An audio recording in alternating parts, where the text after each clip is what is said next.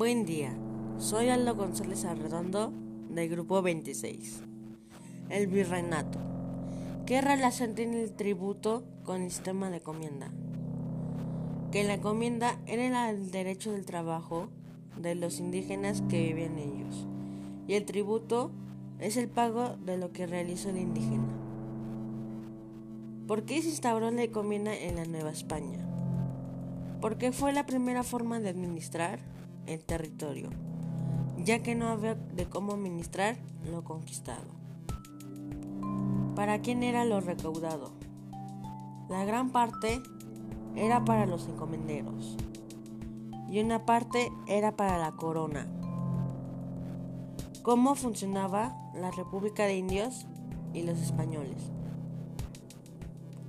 La República de Indios se asentaba en poblaciones indígenas con tierras comunales y la de los españoles en ciudades. Para gobernar las ciudades, villas de españoles y pueblos de indios, se crearon los ayuntamientos o cabildos, constituidos por alcaldes con funciones judiciales, en casos menores, y los regidores.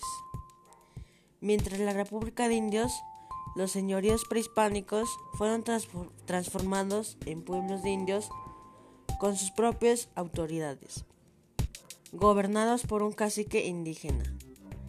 Tenían derecho al ejercicio de la propiedad comunal o particular, así como las funciones de un cabildo.